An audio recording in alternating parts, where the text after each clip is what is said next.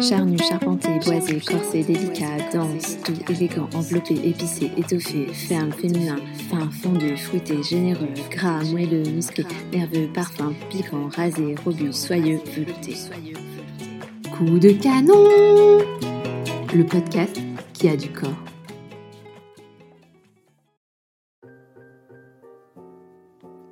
Si votre prochaine résolution est d'investir dans le vin, alors cet épisode est fait pour vous. Investir dans le vin. Quelles sont les tendances à suivre? Quelle rentabilité? Comment investir? Autant de questions que l'on se pose. Je suis allée à la rencontre de Juliette Terry, directrice des opérations chez Cavissima depuis 10 ans.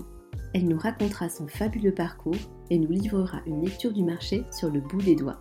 Alors restez à l'écoute, ça arrive maintenant. Bonjour Juliette, merci beaucoup d'avoir accepté cette euh, dernière interview de l'année euh, pour euh, le podcast Coup de Canon.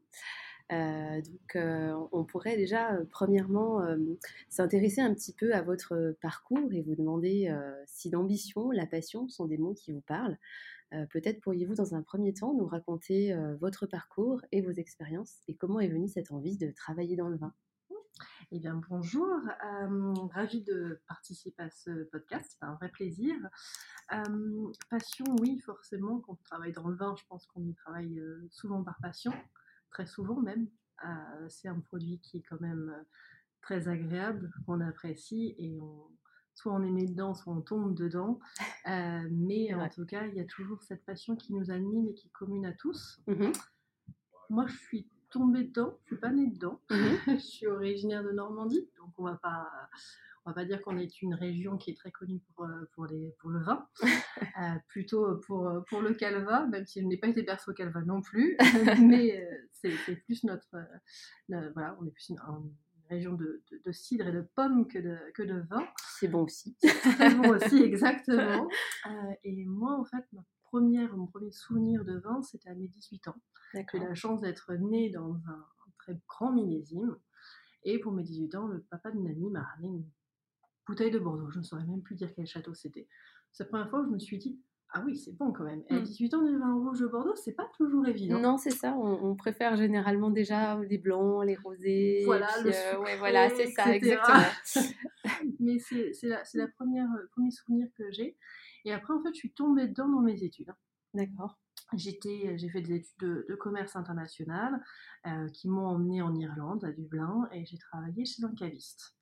Euh, et c'est là où j'ai appris ce que c'était que le vin. Mmh euh, j'ai appris la diversité du vin. J'ai eu la chance d'avoir la diversité du monde entier, puisque l'Irlande étant pas un pays producteur, on importe tout et de partout. Mmh et j'ai des gens qui étaient très bienveillants autour de moi qui, qui ont partagé c'est vrai que c'est un métier de partage. Oui, c'est vrai. Euh, et, du coup, ils ont beaucoup partagé. Et en sortant de ce, de ce stage de, six mois où j'ai travaillé pendant la période de Noël très, de manière très active, forcément, euh, je me suis dit, j'adore ça, mmh mais je le connais pas, je le comprends pas encore. Mmh et je suis quelqu'un qui aime savoir de quoi elle parle. Bien sûr.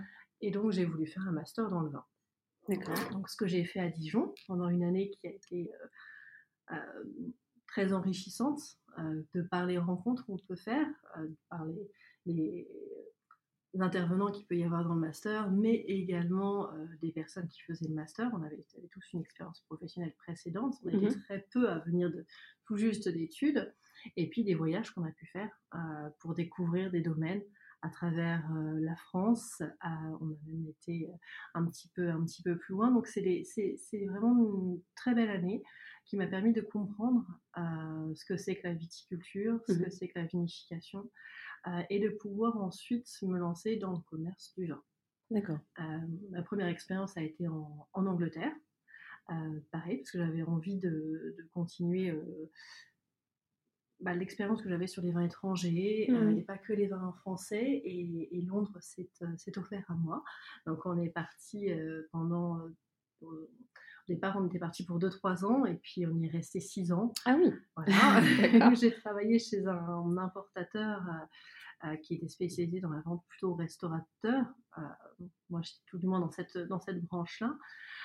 et là, j'ai travaillé aux côtés de, du directeur, à l'époque du directeur commercial, qui m'a énormément appris, qui m'a partagé énormément sur sa passion. Il était lui-même sommelier en France pendant plus de, plus de 20 ans. Mmh et, il m'a partagé sa passion, sa connaissance de la Bourgogne. j'ai vraiment énormément appris à, ses côtés.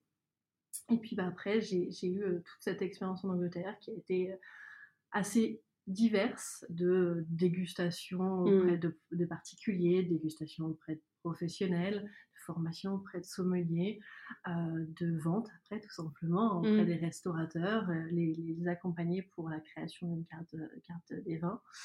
Euh, donc c'était une très belle, six très belles années. Mmh Et puis après la vie nous a fait revenir vers la France et là j'ai euh, je me suis retrouvée à Lyon, que je ne connaissais pas, et, euh, j'ai rencontré euh, donc Thierry Godet, qui est le président fondateur de Cavissima, mmh qui m'a offert l'opportunité de rejoindre une entreprise qui était en, pleine évolution. Voilà. Mmh ça, faisait tout juste. Cavissima a été lancé en 2009. Moi, j'ai rejoint Cavissima en 2012. D'accord.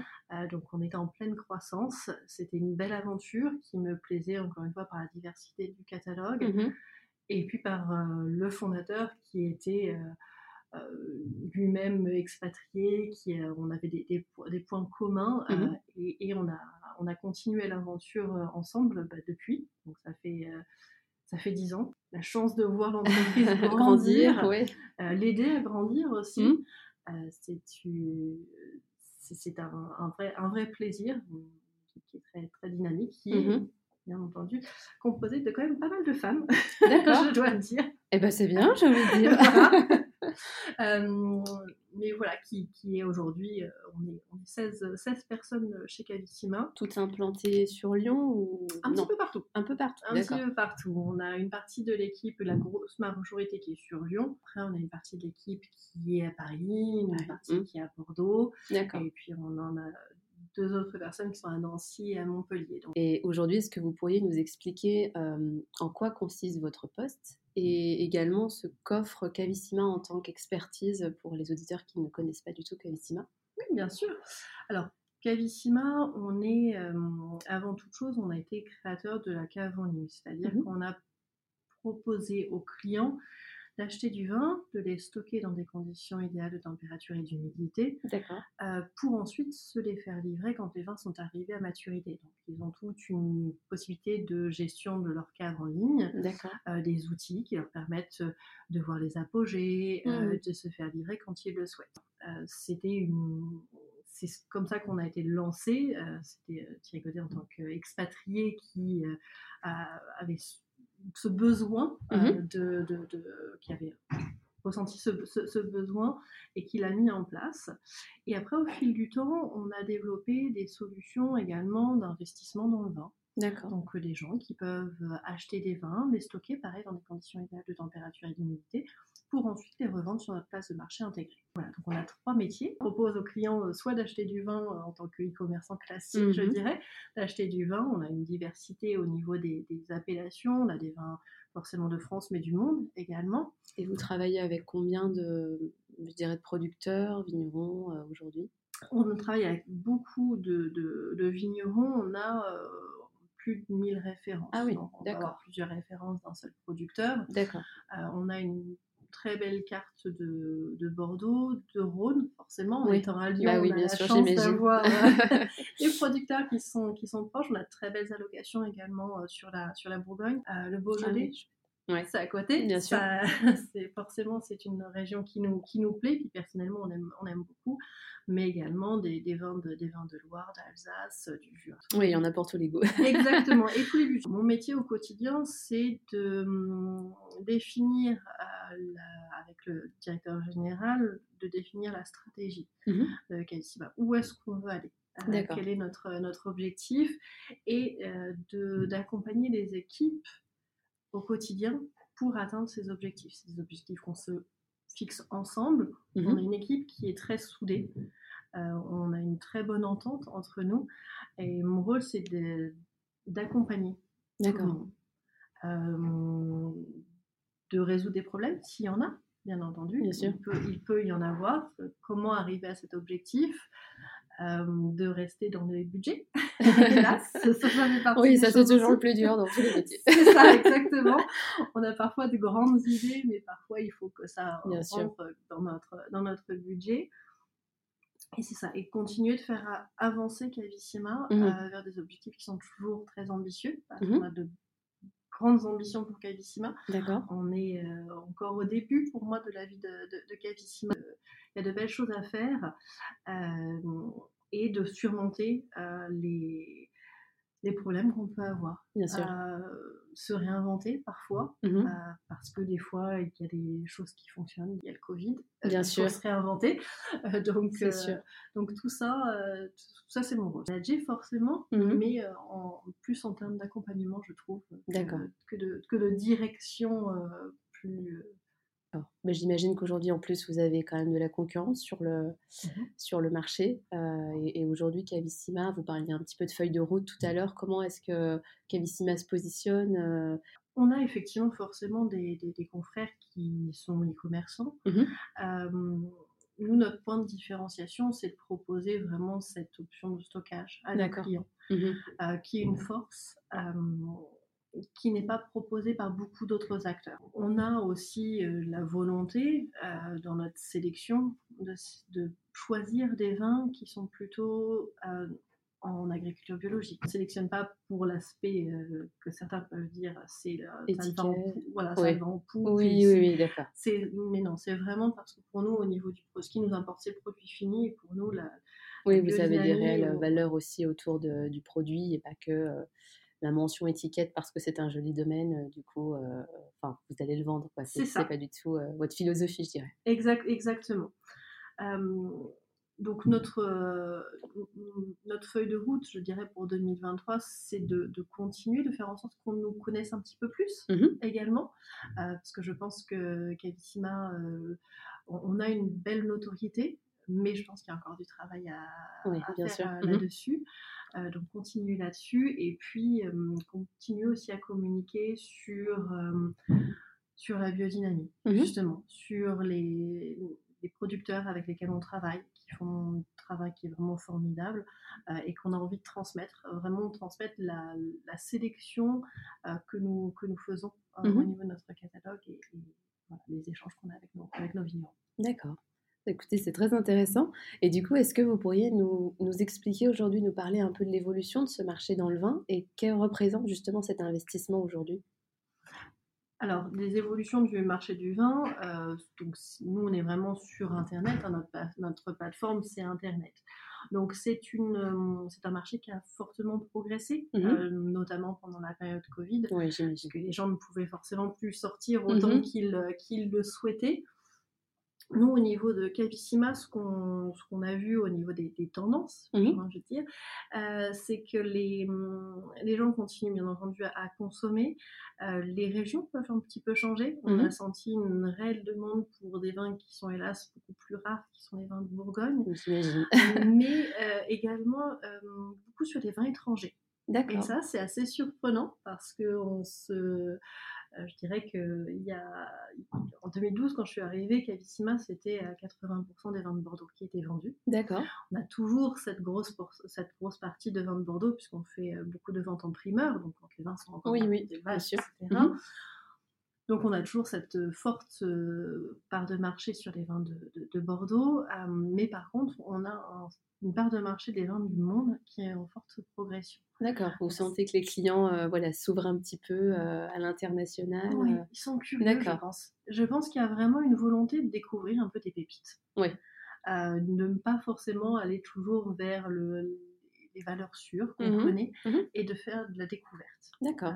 donc c'est pour ça aussi qu'on nous, on a souvent de nouveaux producteurs hein, régulièrement euh, pour justement continuer à maintenir l'intérêt de nos clients euh, vers des nouveaux producteurs euh, du, monde entier, mais aussi bien sûr des, mmh. de, nos régions. Mais ça, c'est super parce que je dis toujours qu'on n'aura jamais assez d'une vie pour, pour tout goûter, pour Voilà, tout découvrir. Donc, je trouve que c'est génial en fait d'avoir une perpétuelle sélection et une évolution, en tout cas de vos vins chez Cavissima. et aujourd'hui, pour un, un consommateur un petit peu, je dirais, lambda qui souhaite investir, comment est-ce que, quelle est la marche à suivre en fait? Comment, comment doit-il s'y prendre?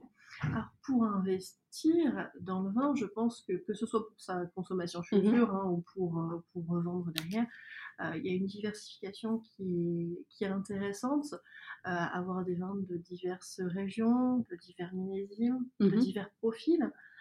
parce que c'est vrai qu'on quand on investit dans une cave à vin, euh, on va pas la boire de suite. On va la boire mmh dans quelques années. Oui, bien sûr. Donc, euh, si on a euh, acheté, je dirais, que des vins d'un style identique, parce que ça nous plaît aujourd'hui, mmh peut-être que dans 5 ans, quand on va les consommer, on va avoir envie d'autre chose. C'est vrai. On évolue, nos goûts évoluent. Mmh c'est vrai. donc, moi, c'est vraiment ce que je, ce que je recommande toujours, c'est de, de, prendre des régions différentes, des styles différents. Oui, puis après, ça permet de voir aussi si on, aime, si on n'aime pas. Enfin, oui, moi, je suis tout à fait euh, partisante un peu de, de cette philosophie-là, d'avoir un petit peu des pépites de, de chaque région et ensuite, euh, ça compose une jolie cave, quoi. c'est ça, c'est ça. Et puis après, quand on, on, ouvre des bouteilles, bah, quand on a plusieurs euh, références d'une même bouteille, les ouvrir à différentes vrai. périodes. Mmh Parce que bah, l'exemple, on en parle encore en Bourgogne il y a deux jours, bah, la Bourgogne, des fois, on va l'ouvrir, il est superbe, et puis quelques mois après, il est tout fermé. Oui. C'est la vie du vin. Ouais, non, non, il faut euh, euh, pas forcément leur, lui laisser le temps. Lui mmh. laisser le temps de se bonifier, et c'est pour ça que le, stockage professionnel de, de, de est intéressant parce que d'une, c'est loin. Mmh c'est bien des fois d'avoir les bouteilles loin de soi, on est moins tenté de les boire Ça, c'est vrai, c'est vrai, je suis bien d'accord. et au moins, on peut se les faire livrer, je dirais, euh, ou sélectionner vraiment quand on souhaite euh, les, les, bouteilles qu'on veut, veut, consommer et puis garder euh, d'autres bouteilles pour l'année suivante. D'accord. Et en termes, maintenant, c'est toujours les sujets un peu délicats, mais en termes d'offres de prix que propose mmh. Cavissima, quelles sont les, les, différentes offres que vous proposez pour ces investissements, justement? Alors, les, les prix de vente des vins peuvent aller de 9 euh, euros, j'ai envie de dire, mmh. jusqu'à plus des centaines, voire des milliers d'euros par bouteille. Après, ce qui est important quand on investit dans une cave, que ce soit encore une fois pour sa consommation ou que ce soit pour de l'investissement pour la revente, euh, c'est encore une fois de ne pas mettre tous ses œufs dans le même panier. C'est-à-dire mmh. de ne pas avoir que des vins euh, qui soient très chers, mmh. mais d'avoir différents positionnements de prix. Après, quand on parle de vente de grande garde, forcément, on va plutôt mettre un budget à partir de. Euh, pour, la consommation de 20 euros la bouteille, et pour l'investissement, il y a quand même des frais euh, qui, peuvent avoir un impact sur la rentabilité finale, donc je dirais 15 euros la bouteille. Mais écoutez, si vous voulez bien, on va passer maintenant à la, deuxième partie euh, de notre interview. Alors c'est vrai que j'aime beaucoup interviewer mes invités sur des sujets un peu plus sociétale comme, euh, comme je l'énonce souvent. Et notamment, euh, j'aime bien avoir la, l'opinion en tant que, femme, surtout dans le milieu du vin. Est-ce qu'aujourd'hui, si je vous parle de l'égalité des genres, l'égalité homme-femme, est-ce que pour vous, ça vous évoque quelque chose? Voilà, est-ce que ça vous motive pour changer les codes? Moi, je dis souvent que qu'il n'y a jamais, enfin, qu'on parle jamais finalement de, des, hommes euh, un peu comme, euh, comme les femmes, parce qu'en fait, il y, a encore très peu de femmes qui exercent dans, ce métier, dans ces métiers du vin, dans la viticulture. Est-ce que vous avez senti à un moment que ça a été difficile pour vous de, prendre ces postes euh, ou pas? Est-ce que vous avez une opinion justement sur, sur le sujet? Oui, alors je, suis, je trouve qu'il y a eu déjà beaucoup d'évolutions. Oui. On s'en rend compte que ce soit dans le vignoble, mmh que ce soit sur les salons. Euh, je pense que le nombre de femmes présentes, euh, je dirais qu'il y a quelques, quelques années, peut-être qu'on avait plus euh, des femmes au poste de communication, au poste commerciaux, mmh ça, et voilà, ça c'est vrai que c'était plus les rôles un peu classiques, mais maintenant on en trouve partout. Mmh et c'est normal pour, pour moi.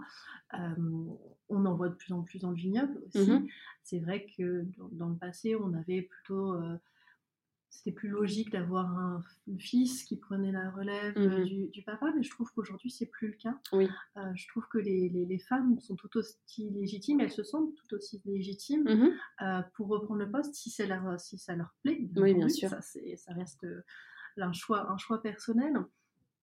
Donc c'est vrai que je, je trouve qu'il y a une beaucoup d'évolution à ce niveau-là sur les, sur, les, années où moi j'ai travaillé dans, dans, le vin. Mmh est-ce que c'est c'est plus dur pour une femme d'en arriver là où elle est? Peut-être. Mmh mais je pense que quand on dans des métiers plus techniques, quand on a du talent, ça ça parle pas. c'est, oui c'est la suite logique. Il y a pas mmh. de, il y a des barrières peut-être, mais elles sont vite levées, je trouve. D'accord. et puis moi, au niveau de mon poste personnellement, non, j'ai pas eu de difficulté parce que je suis, j'étais avec quelqu'un qui était très bienveillant. Oui. oui, c'est important aussi d'être entouré des bonnes personnes. C'est ça. Mmh. D'accord. Et puis on est moi, je fais partie des personnes qui aiment montrer qu'elles arrivent à faire Mmh j'ai besoin de me le prouver à moi-même. Euh, on a peut-être, euh, les femmes ont, peut-être plus besoin de prouver qu'elles y mmh arrivent. moi, j'ai pas eu, j'ai pas l'impression d'avoir eu des, difficultés euh, plus que ça pour arriver au poste auquel je suis aujourd'hui. D'accord. puisque si on parle de femmes, il faut aussi parler de maternité bah parfois. oui. moi, mon poste de directrice d'opération m'a été proposé à mon retour de mon deuxième congé maternité. Plutôt une belle. Euh, oui, une belle, opportunité. Oui, oui, non, j'imagine très bien. Et, aujourd'hui, si vous aviez un petit peu des soft skills à, à donner à ces femmes euh, pour réussir euh, dans le milieu du vin, qu'est-ce que ce serait justement? Alors, je pense que le, le, talent, de toute façon, parle par lui-même. Mmh. Après, je pense qu'il ne faut pas hésiter à, à montrer qu'on est légitime, à se sentir nous-mêmes légitimes. Je trouve que les femmes, parfois, on se met nous-mêmes des barrières. Oui, c'est vrai. Puis on entend souvent euh, le syndrome de l'imposteur aussi qui revient souvent. Complètement. Non, mais c'est vrai. Euh, et c'est pour le, pour le même poste, c'est pas parce qu'il y a un homme à côté que l'homme sera plus légitime que la femme. Oui, complètement. Mmh à poste égaux, moi, je, je quand je, fais des recrutements, j'ai souvent des hommes et des femmes qui se retrouvent en, à, la, à, la, fin. Mmh et, et les, les, deux vont avoir des. C'est vraiment le, le, ressenti que je vais avoir avec la personne. Euh, et ça peut parfois être plus vers un homme ou plus vers une femme mmh pour le poste. Mais euh, pour nous, c'est pas. J'ai jamais ressenti, tous les mois chez Cavissima, euh, de d'inégalité. D'accord. Mmh. Oui, en plus, vous disiez tout à l'heure que vous aviez quand même une majorité de femmes qui travaillent en plus. c'est très bien. mais c'est arrivé effectivement assez, de manière euh, assez surprenante. Mais effectivement, en septembre, on a recruté euh, et c'est que des femmes. C'est bien. ça. Et aujourd'hui, si euh, vous aviez quelque chose à dire justement à ces femmes qui vous écoutent ou encore à ces hommes, qu'est-ce que ce serait? C'est de croire en, pour les femmes, de croire en elles. De croire en elles. C'est simplement. J'aime beaucoup. et, les hommes, je pense que les hommes maintenant sont. On n'est plus dans une génération où, où, les hommes vont dénigrer les femmes. Il y en a forcément toujours. Hein, mmh mais je pense qu'on a un peu passé cette, euh, cette période, je, trouve. Mmh euh, et puis que on a forcément des gens qui vont. On, a le cas parfois de, clients qui veulent parler au patron. Oui.